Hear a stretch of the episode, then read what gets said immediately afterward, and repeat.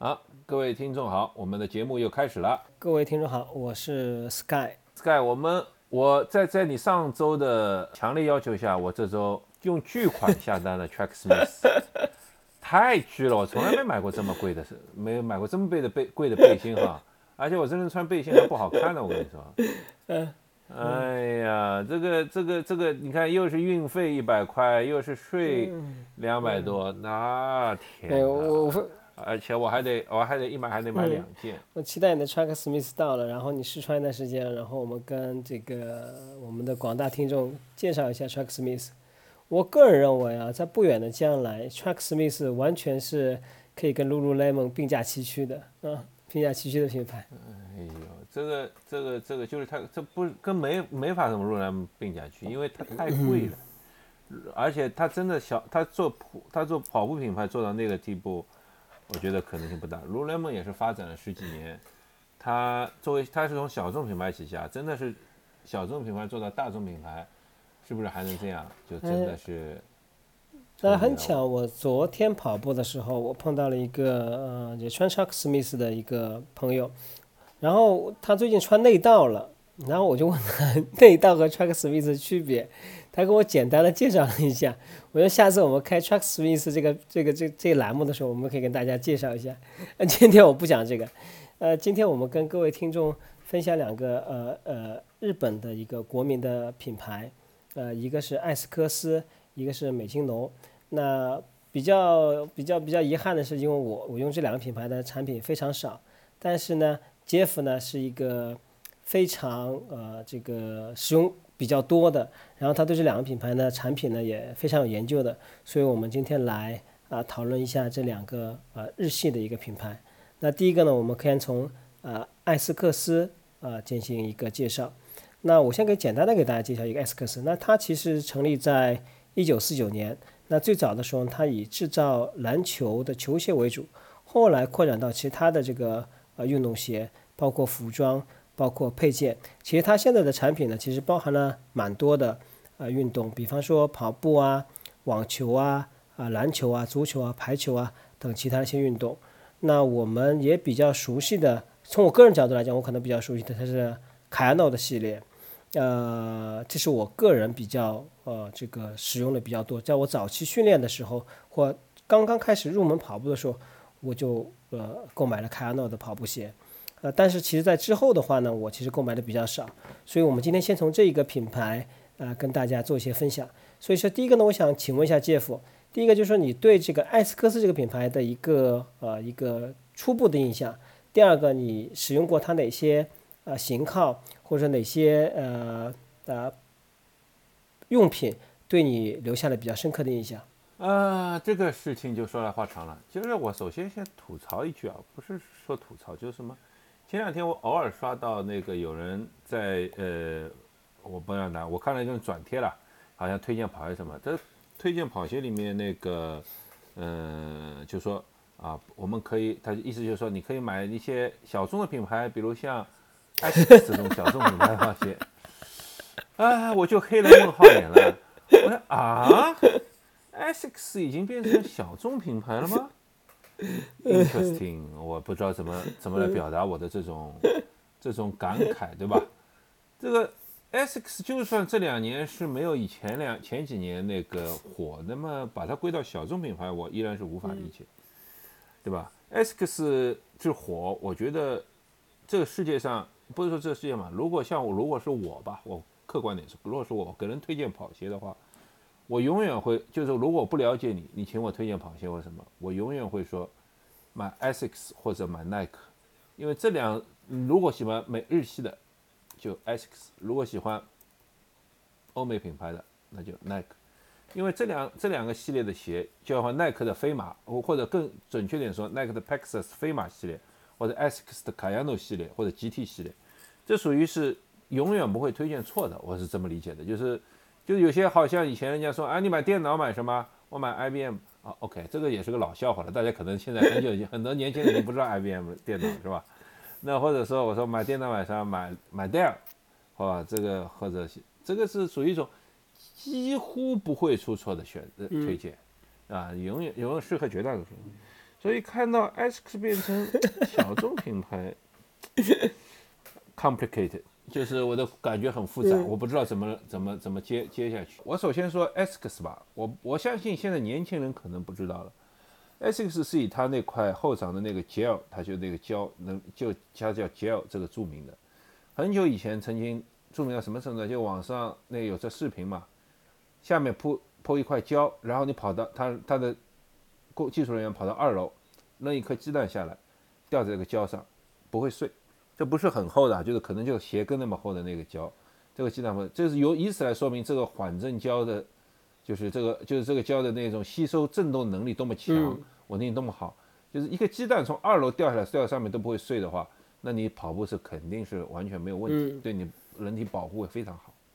这 ASICS 就是用这方式，就是来宣传它的这块胶。这现在。随着大家新技术发展，随着大家那个呃跑鞋各种新技术，这个 gel 它已经已经逐渐淡出了它的那个呃技术技术技术版图了吧？现在更多更做更新更好，嗯，缓成更好的材料才能用。那么大家我我知道大家是很熟悉了，ASICS 比较有名的是它的那个 Kayano 系列，对吧？它现在可能已经三十代不多少代了，就每年更新一代的话，这至少是二十几年、三十年了。然后。它的这是它的那个呃所谓的叫什么来着？支撑系，嗯，支撑系的顶级款。那当然还有 ASICS 还有更高端的系列，但那个系列我觉得大家一般不会去穿它，所以就不不多说了。然后它还有一个主流系列就是 GT 系列，GT 系列是它的那个缓震系列，对吧？Nimbus 或者是 Nimbus，Nim 其实应该说是 Nimbus 是顶级缓震，呃，Kano 是顶级支撑。然后 GT 系列呢？GT 系列是它的略微就是呃次一级的环境，就是稍微稍微再次一级的，呃，这个都是 ASICS 的标准标准的比较有名的系列，所以我几乎比如说还有呢，呃，我几乎这些都用过。然后 ASICS 比以前最有名的它的呃它的呃竞速系列是的虎走，对的，虎走是薄底跑鞋，我相信你肯定肯定也买过那个。现在薄底款已经不流行了，但是还是依然是呃它是就是可以说一代名鞋吧。现在在日本还是很受欢迎，然后它的市场上还是买得到，现现在好看。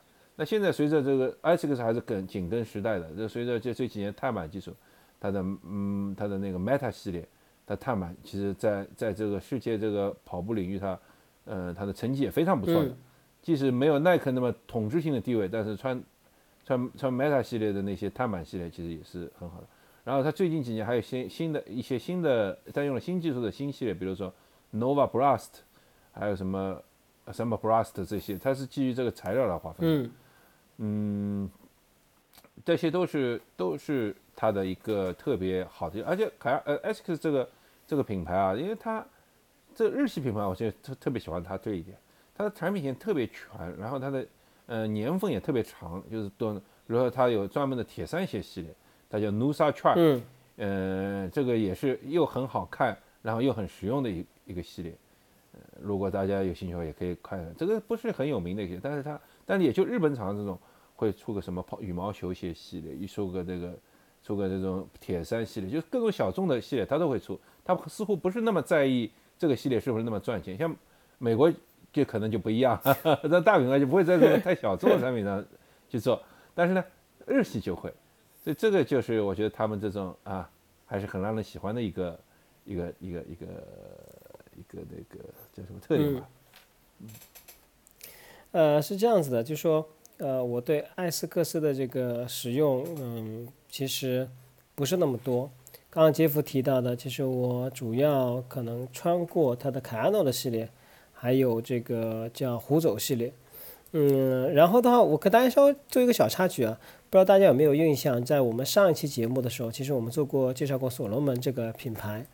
然后的话，在所罗门这个品牌介绍时候，我们介绍过呃 UTMB UTMB，UTMB 大家不知道有没有印象？在二零一五年和二零一八年的冠军，他是一个法国的一个小伙，大家有没有印象啊？就是小伙看上去有点土不拉几的，但是他连呃在二零一五年、二零一八年他都获得了 UTMB 的冠军，他的官方赞助商就是艾斯克斯，他穿的鞋也是艾斯克斯。呃，所以是在最早期之前我介绍这个叫迪卡侬的时候，我这个名字我我读错了，然后听众说了，我其实很难去读这个法国的名字，我也不知道是怎么读，什么 X A I E R，一个一个小伙子，呃，你开始你开始 要谨慎一点，不敢乱说话了，要谨慎一点，所以给大家介绍一下。然后我使用艾斯克斯的鞋子的话，就像杰夫刚刚介绍的，那毫无疑问。对一个嗯，比方说刚刚进跑圈的呃跑友来讲，那艾斯克斯的凯尔诺系列毫无疑问就是可以作为你的一个呃第一双的跑鞋。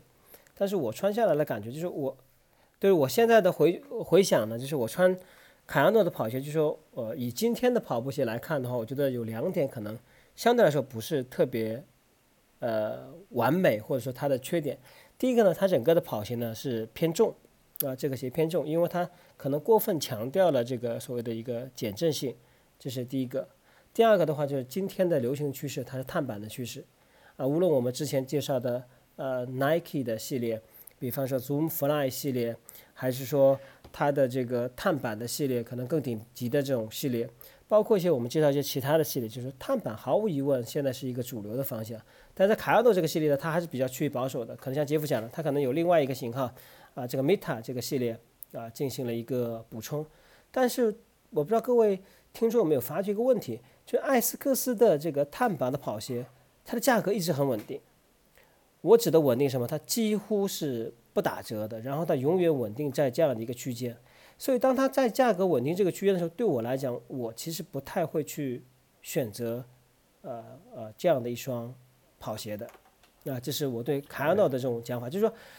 哎，等等等等，我这想法正好跟你相反。嗯，我认为始终保持价格稳定才是对用户最好的尊敬。为什为什么这么理由啊？我就跟听众解释一下，你可能明白我现在听众。就像比如说一个品牌，它新鞋上市，我们随便说啊，卖一千五，然后过过了两天呢，六幺八促销了八百，然后再过两天呢，它稍微回上去点卖一千二。然后再过一两天呢，到月双十一促销了，也也快大半年过去了，快到产品生命周期后期了。那他卖六百，那我作为一个用户的话，如果我喜欢这个品牌，我在它首发上市我就支持它，一千六买的话，我会觉得我这个人被耍了。那有些会喜欢便宜一些的，会喜欢薅羊毛的人会这样，哈哈哈哈，这个牌子我们知道，我们会等它，它肯定会降价的。它它肯定会降到六百的，那么就等呗，我又不着急买，反正怎么不拉不拉不拉。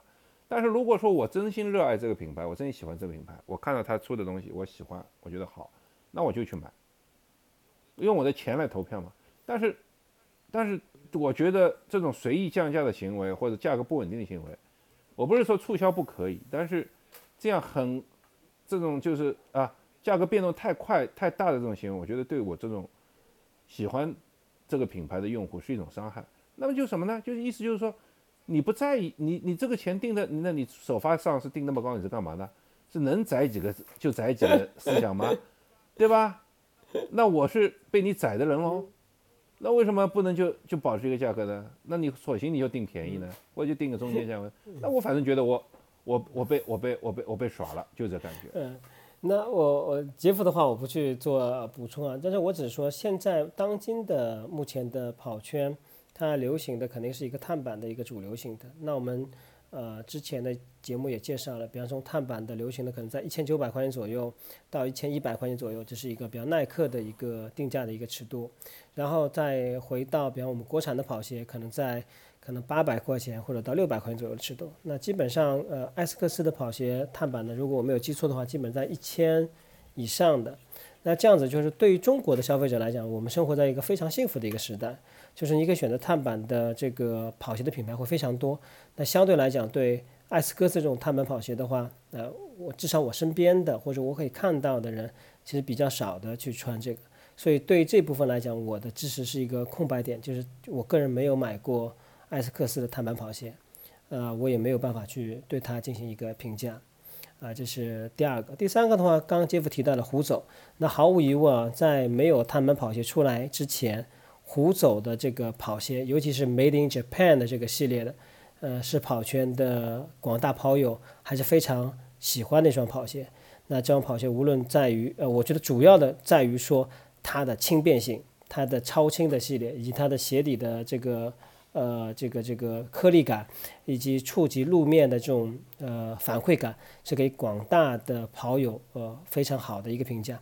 但是这款跑鞋其实到目前为止，呃，因为我穿过呃一两款，呃，因为它的适用面相对来说比较窄，因为它的鞋底太薄了，它的反馈性能太好了，所以对于跑者来讲，你的嗯这个基本功或者你的能力的要求也是呃比较高的。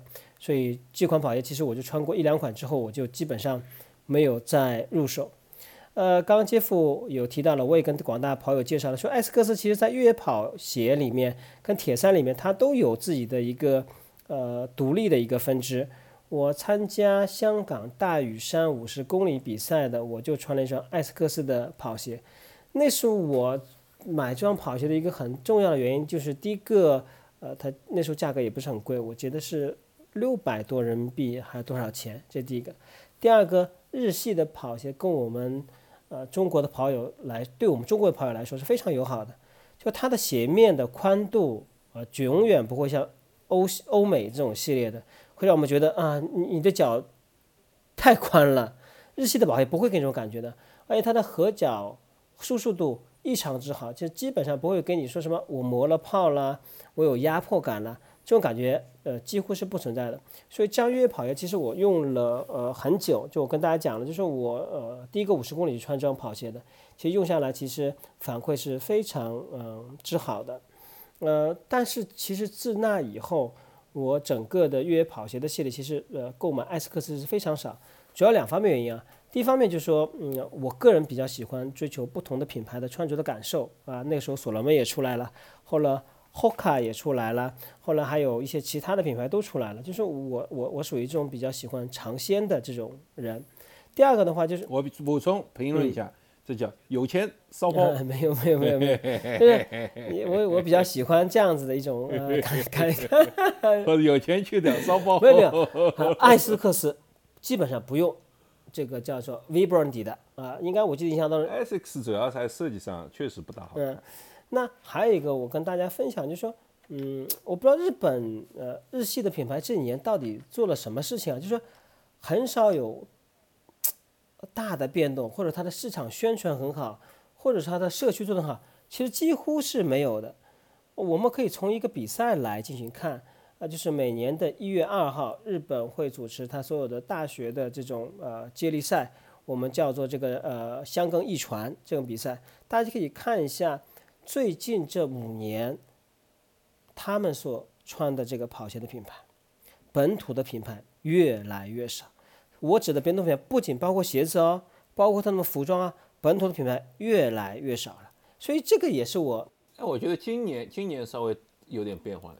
今年比去年耐克，去年和前年吧，耐克是统治地位的，但是今年其他品牌开出来，有有阿迪达斯了，有那个有那个呃。呃，X，呃，还有一个，还有一个，现在目前国内很流行的叫什么？就是一呃，王石现在这个穿的比较多的这个三把叉往上，什么叫什么忘记了？这个叫什么？什么叫三把叉？就是三个尖头往上面的，我忘记了这个一哎呀。迪桑啊，迪桑特，这这次日本我觉得应该有一个还两个，对对对，你到时可以回顾看。但是总体来言，就说日本的大学生，这个用日系的品牌也是一强之少。我所以说我也搞不懂啊，这个到底这个呃发生了什么情况？而且你看，大家可以注意看我们大家自己身边的跑友，他们穿什么鞋？大家可以看一下艾斯克斯的多吗？或者等会儿我们接下去聊的美津浓多吗？呃真的不多。我我不知道到底发生什么情况了。这个好像在日本还是跑那个呃穿那个薄底跑鞋的人多，好像日本就是。呃，我们不说那些顶尖精英跑者啊，我听节目说有些就是那些普通跑者，或者说啊，就是在训练的那些选手，还穿薄底那些跑鞋多。其实你刚才说的这点，就是我也觉得，就日本是个很顽固、很顽固的国家，然后非常有自己独立和独立的这种文化和这种圈子，所以他们这些跑鞋，他们设计上不不不先进的，然后也是不不激进的。那个 SX，我觉得在日系品牌里，已经已经算是非常非常激进了。它它几乎紧跟潮流，几乎紧跟潮流。你看你别说，你说它它是它的方法是这种，就是我们就是呃，我们就不讨论市场学了，反正嗯也没什么必要讨论。但是你看它有稳定的线，就是它的卡 a 诺系列 Nimbus 线，它卡 a 诺线 Nimbus 线 GT 线几乎没什么大变化，就是就像你前面说的，不会加碳板，不会加什么，都都很稳定的。你喜欢就一直可以喜欢下去。但他在这个之外，他开了新的线啦，Nova Blast、Meta。Meta Speed 那那 Meta Edge，我就始终没搞清楚这个是 Speed 和 Edge 这两个。啊，没错没错，我也没有搞清楚，我没有搞清楚。一个一个步幅根据步幅，一个根据步频来的，但是我始终搞不清楚哪个步幅，哪个是步频。所以说，所以说，Jeff 从这一点上来讲，我觉得呃，S 克斯就没有做的到位的地方，无论它的一个呃市场宣传，还是一个对对消费者的这个呃辅导上面来讲，我觉得做的非常是不到位的，就说。一个日本品牌那么严谨的啊，就说你至少宣传上是不到位的，就是你没有办法让跑友去区分说，以我啊的能力或者以我的跑步的姿势，我应该购买什么样的跑鞋？其实大家是没有概念的。而且，呃，艾斯克斯顶级跑鞋出来的那个价格对标耐克最顶级的鞋，我记得应该是是零一千九百八还是多少钱那双鞋？它是最顶级出来的。呃，它的那个叫什么金星还是叫？对对对，那双鞋是前前几年出来的。对。但是你要哎，你知道吧？就是我我我我我不确定啊，但是我似乎有这个了解，就是所谓内翻外翻或者这些东西，还是 ASICS 主推的，就是呃支撑性缓冲性。之前那些跑鞋没有这种说法。嗯。但是 ASICS 就是好像是 ASICS 首先提出来，或者至少这个概念是他推广出来的。就是这种内翻外翻，然后你应该怎么根据你的不同脚型来选不同的跑鞋。这个呢，就是说我在很多年前，我在呃，就是 SX 旗舰店和 Mizuno 的店都是量过脚的，这是少数在中国少数两个很早很早就提供量脚服务。没错。啊，这个这个 SX 是呃，ASIC 呢是在地脚上各个部位贴上几个点定位点，然后它用激光用什么扫描，哇，看着脚型什么。美足诺呢，好像是呃，它是动态的，要你蹲下、站起或做几个动作，然后根据它的系统评估来给你推荐跑鞋。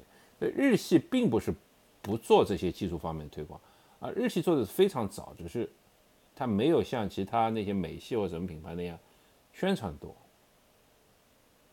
这样子，而最近几年呢，我觉得这个趋势又变化了。以前大家跑鞋都讲究内翻外翻或者那个支撑缓震什么。现在社会大家又开始不讲这一套了，可能随着大家对这个跑步姿势啊，包括理解。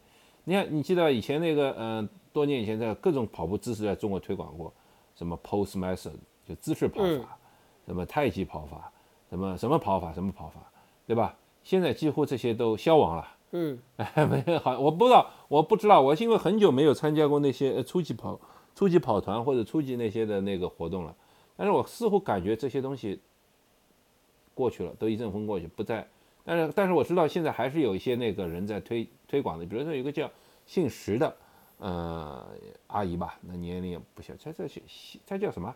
小低高啊，就是步幅要小，什么什么那个步频要高，什么什么什么速度要慢，小慢高小，就是这种意思。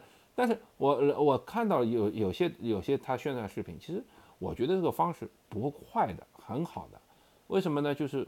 很适合入门跑者，就是用来入门啊，他们不容易受伤。他们那个小低高吧，好像叫，啊，我我来吧，我就始终记不住这些的名词。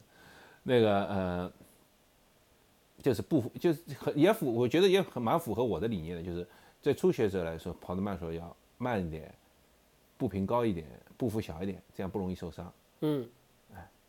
但是日系，我觉得这种方面，日系还真是最早开始推广。呃，这点我要附和一下杰夫，的确是的。我记得我第一次量脚，我记得忘记了是应该在在艾斯克斯还是美津奴的，就是量我脚的这个尺寸，就是前后的这个尺寸以及宽板的尺寸。从那以后，我知道我整个的我鞋要穿内径二十六点五厘米的这样的一个鞋子，是相对说比较精确一些的。呃，在其他的弹射讲，比无论是我们之前介绍过的。呃，Nike 也好，所罗门好，其实我我我在一些店里面倒真的没有，可能有啊，可能包括旗舰店里面，但是我因为现在去旗舰店也比较少了，就是没有碰到这种。的确是日系的跑鞋之前给予这种服务还是比较 比较比较比较丰富的。那我们现在回到，就说刚刚杰夫说到这个，应该是 Tag 系列，对不对？艾斯克斯的，对吧？你刚刚说到了，对吧？虎走，虎走，对吧？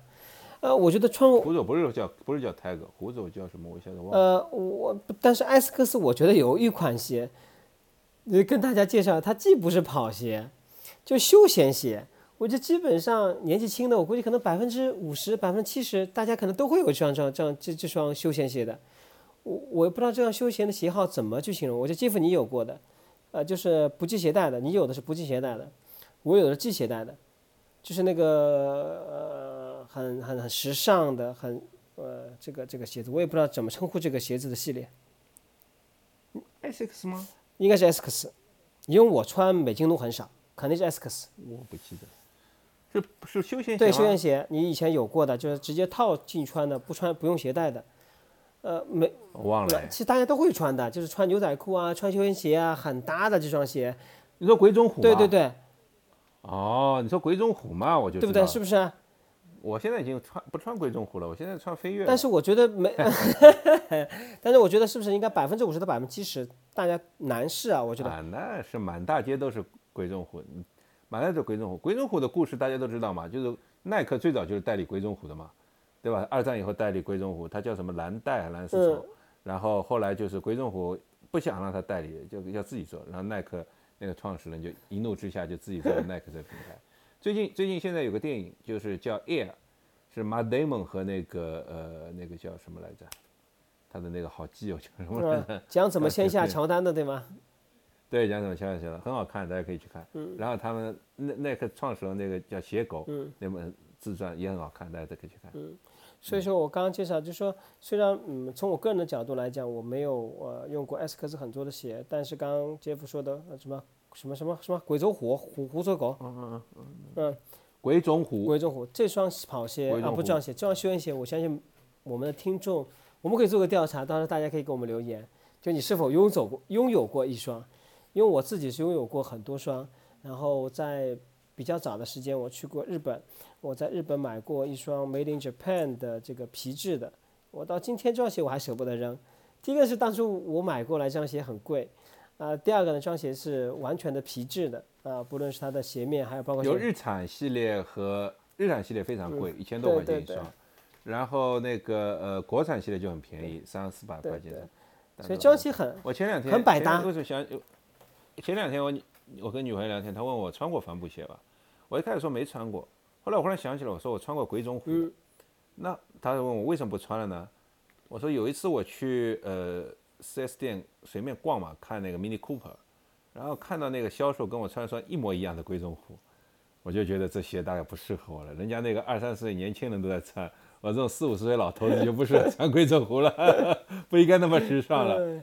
嗯鬼冢虎最有名啊，这个这是呃李小龙对吧？黄色的鬼对冢虎。对对然后后来在萨斯比尔里面那个马呃那个乌玛瑟曼还最近他穿了鬼冢虎。对对，当然这鞋是还不错啊。对了，说到鬼冢虎还有个插曲，就是最早人家开始宣传他穿那个赤足跑的话，赤足跑鞋就是穿鬼冢虎，在欧美，因为他们没有飞回飞跃和回力，所以他们鬼冢虎对他们来说就是平底跑鞋。嗯，好的。OK，那我们花了这么多时间跟大家介绍一下，就说，呃，从我个人的对艾斯克斯的理解上，我这样觉得，就是艾斯克斯它对跑鞋的分类是非常的详细的。呃，如果你想对跑鞋比较有哦有有执念，或者说你刚入门，哎，你觉得我脑子里想法有很多啊，我是选一双缓震系列的，还是选一双支撑系列的，还是控制系列的，还是竞速系列竞速系列的啊？那我觉得大家可以选择一下这个艾斯克斯。我们刚刚介绍了，比方说它的有呃缓震系列，比方 Nimabus，那它就是呃这个缓震系列的顶级款，包括支撑支撑类的凯安诺的系列的，包括我跟大家刚刚介绍的，包括它的越野跑鞋。我记得我当初穿的这双越野跑鞋应该是呃只有富吉，就是富士山，我不知道是不是这个意思啊？富吉夫妻什么什么系列？啊，对对对，我是穿的这款越野的。然后其实杰夫你还介绍给我，就是那时候我们呃我是刚刚从事这个铁三的，你还介绍给我过艾斯克斯铁三的跑鞋，铁三类的这种跑鞋。呃，就是努萨圈嘛，我刚才跟说过了呀，，嗯对它叫努萨圈。那包括碳板的，包括 Meta 的系列，包括、呃、上上下下的，就是大家在艾斯克斯里面可以选择到，就是说，如果你觉得，哎，我是这个这个，呃，这个脚啊，可能是这个呃内旋不足的啊，正常足啊，或者过地内旋的、过度内旋的，或者平足的，如果你有这方面困扰的话，那我觉得你可以从艾斯克斯啊先去入手，选择你的跑鞋。但从我个人来讲，我真的是穿的比较少，呃，所以，嗯，可能归结很多原因。呃，但是我个人主要觉得原因是艾斯克斯最近几年在国内做的，嗯，无论是市场宣传、售后服务或者社区的维护，我觉得，呃，都没有让我感觉它的，就是我没有感觉到它的存在感，所以我近几年其实选择它的跑鞋是异常之少的，这是我个人对我们，呃，上部分上半部分跟大家做一个分享的一个总结。杰夫，你有什么补充的吗？我没有什么补充了，我们可以 move 到下一个。OK OK OK，问一个，哎，这部分，呃，我不知道我们的，就说我们刚刚跟杰夫讨论的艾斯科斯达这部分，因为我们呃呃沟通的不是特别多，所以如果呃广大的听众，你们对艾斯克斯有什么特别啊多的这个评价，或者哪个系列可以跟我们，哎，你觉得哪个系列特别好，你可以跟我们就是一个呃分享，那我们在后续的时候我们可以做一些补充。那接下来我们要跟大家分享的就是，尤其是 Sky，如果读错读错名字的话，可以尤其我现在不读名字了，我读一个一个字母，哎，你们挑不出来毛病。好耶，好耶，好耶，我也忘了。啊，那接下来的话呢，嗯，可能这这一章节目的话，可能由杰夫为广大的要我们的听众做一个介绍了，就是美津奴。那美津奴的话呢，就是毫无疑问，它其实比呃艾斯克斯。呃，是一家成立更早的一个企业，它一九零六年就呃成立了。那它也是涵盖了很多的这个领域，跑步啊、网球啊、高尔夫啊、棒球啊、排球啊、足球等等。其实跑步毫无疑问，我们大家是比较熟悉的。那我觉得高尔夫球其实大家也很熟悉，就是它的高尔夫游泳具用具其实非常呃属于呃第一个很普及，第二非常顶级系列。还有就是我们大家知道的呃棒球。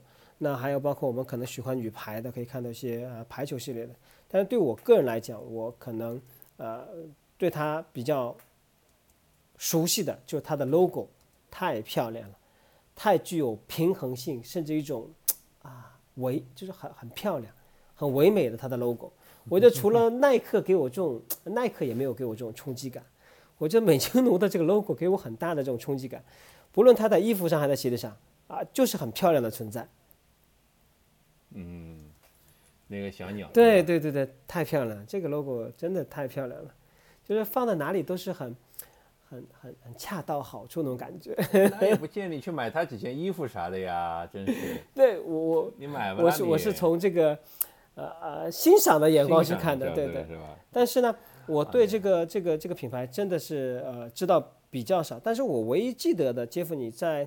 比较早的期间，你其实给我一直普及这个品牌，包括它的 Wave 系列，包括一些其他系列。我记得当初中国有一位好像应该是长跑的一个女选手，民间的，她不是专业的。我们这期我们的节目一般不太会介绍专业的选手，都会介绍我们身边的。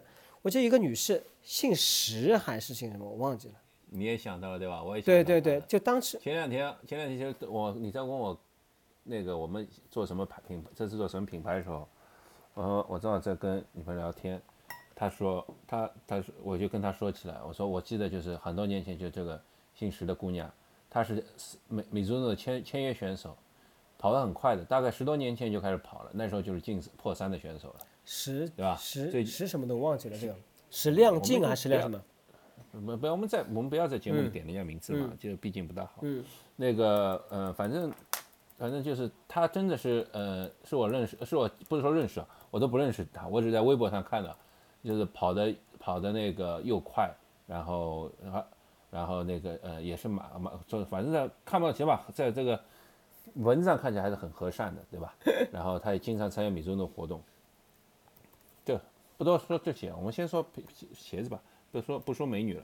那个呃，我觉得啊，就是说日本呢是很有意思的，日本是分关西派还关东派，对吧？那个。京都、京东京啊，什么是属于关东的？大阪什么？京都是属于关西，互相看不起。呃，就就像我们的南方、北方嘛，是吧？那个，然后呢，如果去日本比赛的话，你就可以发现很有一点意思一点，日本比赛，日日本品牌一定会赞助的。几乎关东的比赛都是 ASICS 赞助的，关西的品牌几乎都是 Mizuno 赞助的。哎，我就我去参加大阪马拉松，这就全套就是 Mizuno 的东西。然后去去那个呃京都呃东京比赛，那几乎都是 ASICS 没跑。啊，我倒忘了那个北面的上次去跑跑金泽是拿到的是什么牌子啊？啊，金泽好像是 Mizuno 的那个呃。呃，东西那是这是他们的。然后呢，另外一个趣闻一出来，就是说，就是 ASICS 是一个很大的公司，是一个集团公司，对吧？生产。嗯。但据说 Mizuno 是一个非常非常日本化的，日本化到什么程度呢？就他到现在他的董事会也好，他的那些监理会，就是那些机构啊，那些监督者啊，就是还有很多是属于中小学的体育老师，或者那些那些那些那些就这种就是人啦，就是他们等于他们忠实用户来做的。所以这个品牌比 ASICS 还要保守，保守多。然后，呃，当然，但是呢，它的产品呢就一直改进很少，就很很有意思的，改进很少，就是嗯，很维持它的传统的一个品牌。啊，其实国内应该对米苏诺更了解，为什么呢？因为就是跑界圣经那个村上春树的《当我跑步的时候，我谈些什么的时候》，对吧？那本书我相信跑步的人百分之九十都看过，它里面。村上春树就是穿的米兹诺啊，嗯，但是他那个翻译人不跑步，所以把它翻译成水鸟牌。如果大家去翻书的话，我不知道新版本是不是改过了，但老版本的话是叫水鸟牌，所以大家都不知道他这个剧这个最好的带货流量王没有把米兹诺给带货带起来。米兹诺而且出现在很多很多那个影视里面的，都我不知道，我都我几几乎几乎想不太起来 ASICS 出现。但是米兹诺我就想，比如说强风吹拂的电电视电影版，里面穿的都是米兹诺系列。嗯，这个电影版看的人可能不多，就很久以前只有一个很质量很差的 MVB 版，后来就是呃前前前不久，我朋友给了我一个从 Amazon 拉下来的高清比较高清的版本，但那个版本里面穿的真的都是米兹诺。如果大家看过，仔细去看，在强风吹拂里它是出现过的，其实在很多其他的影视里也出现过的。但是我觉得印象当中，ASICS 就好像好像比较少。但是 ASICS 在国际化方面做的比米兹诺好，就是在呃，我曾经在那个呃外国的那个社交软件上跟过，比如说 ASICS 的那个欧洲欧洲分部，嗯，或者那个其他美北美分部，他们都会有一些发布的鞋子啊和一些产品合作。那签约选手也是 ASICS 做的好，那 Mizuno 就相对来说更本土化，嗯，这是我的感觉。当然了，我也觉得 Mizuno 也是一个非常。对，而且你，我不知道你有没有发现一点，，Mizuno 的价格始终不高的，呃，米兹诺价格始终不高的，比较比较，可能比 S X 比 S X 便宜一些，对，比较亲民，比较亲民。嗯，比如说呃，比如说它主打的那个 Wave Rider 系列，嗯，那个呃，它就是如果它当然它价格比较稳定的朝下降，但是不会突然降，嗯，那我觉得还是可以接受。就到产品产品生命周期结尾的时候，呃，比如说下一代产品出现的话，但上一代甚至或者会做到四百块或者。四百多的这个价格，嗯，那我觉得以它的日系的这种风格，就就是日系这种品质，就是很很很能很能让人接受了，就是这个价格蛮好的。然后呢，米珠呢还有一个特点，我就不知道，就是呃，听众们有穿的话，应该可以也可以向我发现，就是说米珠的跑鞋几乎是说叫什么？我们用英文呢叫 invincible，就是 undestructible，穿不坏的，好耐穿，好耐穿，好耐穿。所以经常有人说什么我这个跑鞋穿一两千公里，你去试试米兹诺，翻你一个倍不成问题。我穿跑鞋算属于比较废的人了，就是呃普通的跑鞋那个两三百公里我就就要换了，就是因为我我有我我这个人有强迫症的，他一旦把那个外底磨掉，露出那个中底来的话，我就非常不舒服，觉得这个鞋我得去上闲鱼把它卖掉，接受不了。米兹诺是我跑这个四五百，我敢说拿出去。就是像接就是八九成新是肯定肯定可以说的，接近九成新这种程度，几乎是根本穿不出什么成绩来。那就这个这个也是我觉得它在日系跑鞋的一个一个很很有意思的特点，呃，就很好的一个特点，非常非常的难穿，呃，东西也很便宜，在日本都很便宜，便宜到什么程度呢？那时候我去参加大阪马拉松，和我同行的那个嗯小伙伴，他想说，因为那天有点冷嘛，他说想去买个护臂。因为呃呃那个那个那个就是美金都赞助的嘛，就在那边，在日本买一对一对那种护臂，才和一百块人民币都不到，还在马拉松博览会上。这个在 这个在国内比较难以，比较比较比比较比较比较少见，比较少见。对啊，这个我觉得我现在都有点后悔，当时没去买买一对，因为就像你说的，这个小鸟的这个 logo 还是蛮好看的，对，大家哪都蛮都蛮合适的。对，嗯，这个嘛便宜法，这个不买真是亏了，对吧？米祖诺就是其实其实说现在碳板啊什么板啊，我觉得这个事情米祖诺是一是一个先锋啊。米津浓从最早系列开始，它的它的特色就是它的鞋里放了一块波浪板，波浪尼龙板。嗯，它是用它号称这块板是可以帮你缓解压力，呃，就是减轻这个压力，还是增加推进力。那我觉得这个设计应该是现在所有碳板的祖鼻祖了。呃，你 你是指它那个 镂空系列的对吧？还是说那个？它所有系列几乎都有这块板的，它可能是放一半，可能是放全，嗯，但几乎上在中底上都会露出这块板来，然后波浪形的。呃，当然，它当时设计的时候主要是从缓震考虑啊，可能没有考虑到这个推进更多，因为而且工艺也不一样嘛。嗯。现在碳板弹性更好，硬硬度更高，重量更轻。嗯。那么它尼它的那个那塑料，呃，我不知道它的材料什么，我随随便就那种那种那种板的尼龙板的话，它肯定是更厚更重。嗯。就这个是弊病，对吧？那那然后那个也没有考虑到重点考虑到推进什么的，所以这个是呃它的特点。那么。美津浓它的最它比较有有代表性的是它什么预言预言系列对吧？嗯，然后我觉得最适合，但有些太重太厚，我觉得已经已经被时代淘汰了，没什么意思。我觉得还最现在最值得推荐的还是它的 Wave Rider 系列。嗯，那个是在轻量和保护和呃缓震这方面综合方面做的最高，综合性能做的最好了。然后它本身的那个价格呢，就像我刚才说的。如果下一代出来了，上一代，那么五六百、四五百都有，我觉得这个价格也是非常合适，而且它寿命也长嘛，对吧？嗯嗯，这是我非常喜欢的一个系列。它现在好像已经出到了二十七代了，我前面瞄一眼，好像它已经出了二十七 d e 二十七了。但以前也是作为一个轻量跑鞋的那个呃面目出现的，那现在随着各种材料啊什么做越来越轻量，那它就稍微它应该属于轻量和顶级缓震之间的一个。一个一个一个位置吧。嗯嗯嗯。那那至于说到说到，其实你说到上次你那那年在大屿山我们比赛的时候，你穿的是富士的富吉系列，对，二十个富吉。就是那次我穿的是美津美津浓的那越野跑系列。嗯，嗯，我穿的是美津浓的。然后美津浓的这个越野跑系列型型号我不记得了，嗯，现在可能还现在好像还有。但是就像你说的，日系的这个好到什么程度？那双鞋我买来我只。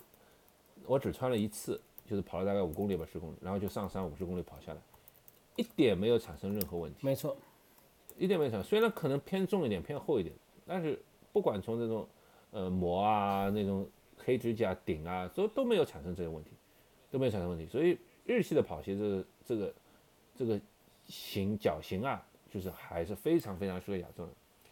那最后还要再补充一点，就是我最近几年穿耐克比较多。然后阿迪达斯也有，然后后卡什么都有。我发现这些跑这些厂商之间啊，比如说耐克的飞马系列吧，它可能是改的太激进了，可能什么？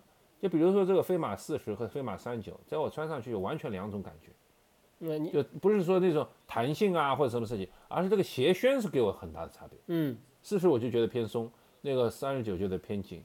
我我现在还有双三十八在服役，那是一双防泼水的，我觉得下雨天穿。我觉得已经挤脚了，已经，嗯，也不知道怎么回事。但是美津浓或者 Asics 的跑鞋的，它的，你买这个码就这个码，就是它不会变的，几乎不会变的。然后可以可以可以可以，你可以很放心的去网购。这个我觉得也是日系这个传就是传统，就是保持了很好的一个。就它相对来讲的话，会比较那什么，比较尺码比较规范，然后更适合亚洲人的这种脚型。我个人认为啊，嗯，就这点就是，而且就是说，对于我们的就是所谓的磨合度，其实它其实，我如果根据你的讲法，就是它的磨合度非常的短，或者说，嗯，我觉得可能这样说可能稍微夸张点，就是可能基本上磨合度为零，就是说你如果选对尺码了，几乎不会产生说啊我磨出脚泡啊，或者因为宽度不够磨出脚泡，呃比较少。啊。当然，如果我说这话的时候可能比较绝对的，但各位听众可以留言给我们这些反馈啊。就我没有碰到过的这种情况，所以这点让我觉得是比较欣喜的。嗯，是的，那个这都是日系非常好的一个，而且如果到日本去买的话，它的选择更更广泛，就是它的宽度也好，就我们我觉得我们以前节目里说过的，他们这个非会非常对各种各样那个脚型的客户啊，非常友好，嗯，非常友好。对，然后的话，呃，我如果没有记错的话，美津浓它应该在去年。还是在什么时候？他推荐了，哎，我因为国内现在没有发售，他推出了一款，我不知道我有没有记错，就推荐了一款，推出了一款没有脚跟的跑步鞋。他国内发售了，然后穿的，而且这个确实是，很很惊世骇俗，他推出一款脚没有脚跟的那个，就缺了脚跟在缺了一块。对对，因为我之前在闲鱼上看了，我想买一双，那时候我记得好像是一千块钱出头，但是我一直没有下手。呃，国内发售了吗？这款鞋？应该是发售了，我看我好像看到不少，有些人就是嗯，有些博主穿过的，嗯，然后有些人说这双鞋，呃，感觉蛮特别，嗯，对，就是这个这个北医美京东这种这种传统保守顽固的跑鞋，呃，厂商他能做出这种举动来，也真是惊世骇俗。对的，对的。然后它这款跑鞋我记得应该分成两款，一个是有碳板的，还是一个是没有碳板的，就价格是不一样的。就我一直想说，哎，呃，什么时候我可以去呃去去去去尝试一下这款跑鞋？哎，非。呃，但是这个又回到呃，这个这个美津浓或者日系品牌的，就是美津浓的话，应该是没有一个呃呃全球代言人或者什么代言人的，就大家可能看不到这种代言人的，所以这个不像比方基普乔格的代言了 Nike，对不对？呃，就让大家更加的熟悉了耐克的碳板。但是就像美津浓，我跟大家讲一下，大家有没有印象？哎，大家可能没有印象，说哎，美津浓推出了像这样款的跑鞋，而且它造型也非常的呃另类。呃，但是你看，我们想去尝试，呃，也没有尝试。然后你看有没有其他的运动员啊，穿着说这双鞋，说比方打比方说啊，大破鞋穿这双鞋啊，参加什么比赛？没有的。所以这个也是一个，那可能品牌的特性吧。嗯，对对对，这就是品牌就是这样。嗯。好，那个呃，接下去你有什么想说的吗？我觉得没有什么，我们今天聊的聊的蛮那个。但是我觉得这个觉得这两个品牌的衣服好像，啊，这个市场就是大家看到不多哈。其实他们衣服也不错。嗯，我觉得衣服给我最大感觉就是便宜。好吧，反正我觉得我穿的不多，太奇怪。呃，我应该在前几年穿过他们的，我记得是穿过美津奴的还艾斯科斯的衣服了，冬季的。那给我最大感觉，大家各位跑友，就是我们之前推过了，推荐过了。杰夫给它命名叫平民品牌还是，什么品牌的这个，这个啊啊，这个叫什么？呃，迪卡侬。其实大家可以看一下，就是比方说你在，我不说夏季训练啊，可能在秋冬季训练，如果你衣服可能呃不知道怎么样去选择的话，我觉得大家可以看看美津浓的衣服，呃，就是去就去它的官方旗舰店再去看。我认为整体的定价其实是非常的好的，真的呃不贵。然后的话呢，衣服的尺码呢也比较全，然后使用下来，我个人的感觉还是非常的不错的。我推荐大家看一下，虽然我记不清楚具体的型号了，因为我前几年穿的，我觉得我可以穿，反正一季两季 OK 肯定是没有问题的。所以他们在拼多多有旗舰店的啊，是吧？对，他们在拼多多有旗舰店，嗯，而且价格很好的，一两百块钱的 T 恤衫。对对，我我个人感觉说，其实呃是不太贵的。然后的话，其实我们。今天主要围绕的，比方说啊，美津浓的它的跑步系列，但是大家可能是不是有印象啊？其实我们呃球王一一代球王马拉多纳穿过美津浓的足球鞋的，美津浓的足球鞋在整个足球圈是非常有名气的，尤其是 Made in Japan 的系列，我觉得应该是每一个呃爱踢足球的人可能都想拥有的一双啊，我不知道这个这句话有没有夸张了。啊，第二个大家有没有印象？我们中国的乒乓球队美津浓也赞助过的，也是非常厉害的。我指他的鞋啊，是异常之厉害的。啊，这个呃，大家有没有印象？我们的很多的男单一号、女单一号，啊，都是穿哦，整个乒乓球队都穿这个美津浓系列的，尤其鞋子，大家可以去看一下的。所以，虽然在跑圈，我个人认为在呃，跟我们之前介绍品牌艾斯克斯一样的，好像。它好像不是那么很明显的存在着，但是这个整个的这个品牌还是可以让我们去做一些选择的。我只能用这种话来讲，因为呃，就坦率讲，近五年跑圈的品牌涌现出来太多太多了，鞋子上面国产的品牌也是超级厉害，所以反而让我们这些啊，比方说美津浓也好，艾斯克斯也好，反而变得默默无声了。我是这种感觉啊。就说我问杰夫，你你那么喜欢美津浓的，你最近有没有买过美津浓鞋子？买啊，我前前一双那个 w e Rider 我卖掉了没多久，是多长时间？然后准备再你你最近有穿过吗？我卖掉了，我还没买新的呢。我本来想等着六幺八买双新的那个 w e Rider，结果看到它出新款了，我还没仔细去看。然后今天最近我正忙。然后今天说了美津浓，我到我到我一边做节目的时候，我一边在做一些学习。我我忽然发现美津浓穿了一些出了一款超厚的跑鞋，我准备去入手试一下去，下次跟大家来分享一下。什么叫？就它也是超厚的跑鞋，就厚底跑鞋。嗯嗯，我往前去看一下去。买吧。嗯，叫什么？什么 Rubberling 啊，Pro 啊，马拉松竞速缓震跑鞋。这个底我一看这个照片超厚。你你你你你又要读名字了，你又要被人家嘲笑了。你要被人说一下。嗯，OK，就是我们反正节目快到尾声了，最后想起来就是说，呃，如果大家对日系跑鞋或这种有兴趣的话，有一个日剧可以推荐一下，它叫《鹿王》，鹿是就是大陆的鹿，王是那个王三花一树王者的王。它讲的是一个原来生产那种呃日本传统足带的，就是呃分趾的那种袜子的那种厂商啊，快破产了，所以他们开始生产跑鞋，最后生产了那种薄底的竞速跑鞋。非常有那种现代这种理念，就是呃赤足跑，它融入赤足跑理念，然后里面主要场景都是呃也是大致情节是两个香根下的选手，有些像现在那些呃几个选手嘛，他们进入国内进入那个职业领域以后还依然竞争，那其中一个选手呢经常被这些厚底跑鞋困扰，都容易受伤，所以他引入了啊赤足跑鞋来进行他的训练，也非常好看，非常燃的一个日剧，呃推荐大家去看。非常呃，不知道现在网上搜到吧，反正大家都有办法去搜搜看。嗯嗯，可以。但如果喜欢跑步、喜欢跑鞋的人，我相信一般来说应该也会喜欢这个电视剧。我讲你刚刚说的，我忽然想一件事特别好玩。哎，我想问你个问题：有没有莆田系的日系跑鞋？有莆田生产的日系跑鞋对吧？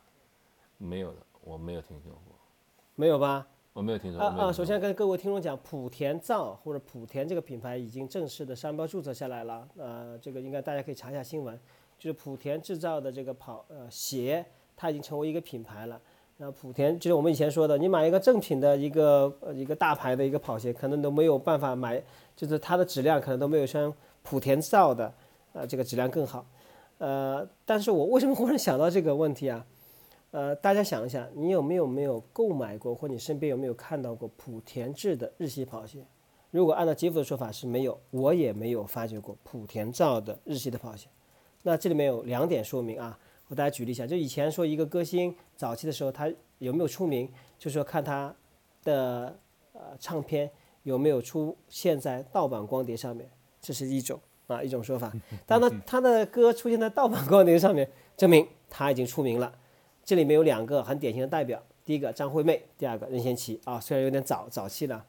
第二个就是这个产品本身的品质以及它制造的成本是其他人不想去做的。就说我同样制造一双这样鞋，跟你正品官方售的鞋，我的成本和价格是几乎一样的，我有什么利润可以去图呢？我没有什么利润可以。这不是，我觉得不是这个意思，应该是那些那些日本日系的跑鞋没有潮牌。你看现在所谓的那些莆田造嘛，大部分还是造那些什么椰子啊，造没有啊，Air Jordan 啊。我在闲鱼上转让耐克的碳板的跑鞋，很多人问我第一个问题，说你是正品吗？哎呀，这个日系嘛，还有一种可能性就是日系工厂管理比较严，美系的这个擦边球太多了，我不知道。对啊，我觉得这个这个几乎是没有的。就莆田，我忽然想到这个问题，跟大家随便随便打一个岔。对对，随便打打聊，随便聊聊天。日系真的好像是对吧？你想想看，没有的，对吧？买到假货，不大容易。就是就是说衣服也好，也没有什么。对的，是没有的，这个对吧？哎，我觉得这个是很奇怪的一件事情。那牌，人家都说了，ASICS 是小小众品牌嘛，这谁会去做小众品牌的假货呢？对吧？好吧，好吧，好吧。OK，啊，OK，杰夫，你先做一个总结吧。啊，我没什么特别总结的了，就是推荐大家去买买买吧。这个，呃，ASICS 和米兹诺不管怎么样都是两个非常优秀的品牌。我觉得不管是喜欢跑步的人还是喜欢跑鞋的人，如果错过这两个品牌，其实都是蛮可惜的一件事情，对吧？人生经历。应该也是尝试着各种不同的鞋子和各种不同的那个，呃，这个，所以我觉得大家都应该试一试它。OK，那作为我来讲，我是一个耐克的一个忠实的粉丝，呃，我很多节目上我都提到了。但是作为一个，比方说可能刚刚入跑圈的一个跑友，呃，大众的，我觉得呃，艾斯克斯和美津浓是你一个不二之选，因为第一个在商上里也非常好去找到这两个。品牌的一个专柜，你可以试一下自己的鞋子。第二个呢，它的整个鞋子呢，呃，可选择面也是非常广的，就说你可以有不同的脚型、不同的支撑，或者说不同的选择，啊，你可以选到你自己心仪的双鞋。呃，还有最后一个就是说，相对来说它的价格，它的整呃整个的价格的区间，它控制很好，就是它不会呃那么贵啊。我我说直白一点，就是说。呃，我们大家比较容易入手，就是哪怕你买错了，你也不会觉得说，哎，我的钱多浪费掉了，因为整个的价格区间控制的非常好。然后我觉得鞋子的尺码、宽度、品控啊，都做得非常的不错，非常值得我们广大的这个跑友作为呃入手的第一款跑鞋，我非常推荐给大家。谢谢各位。嗯，好的，那我们今天就这样，谢谢各位了。好，谢谢。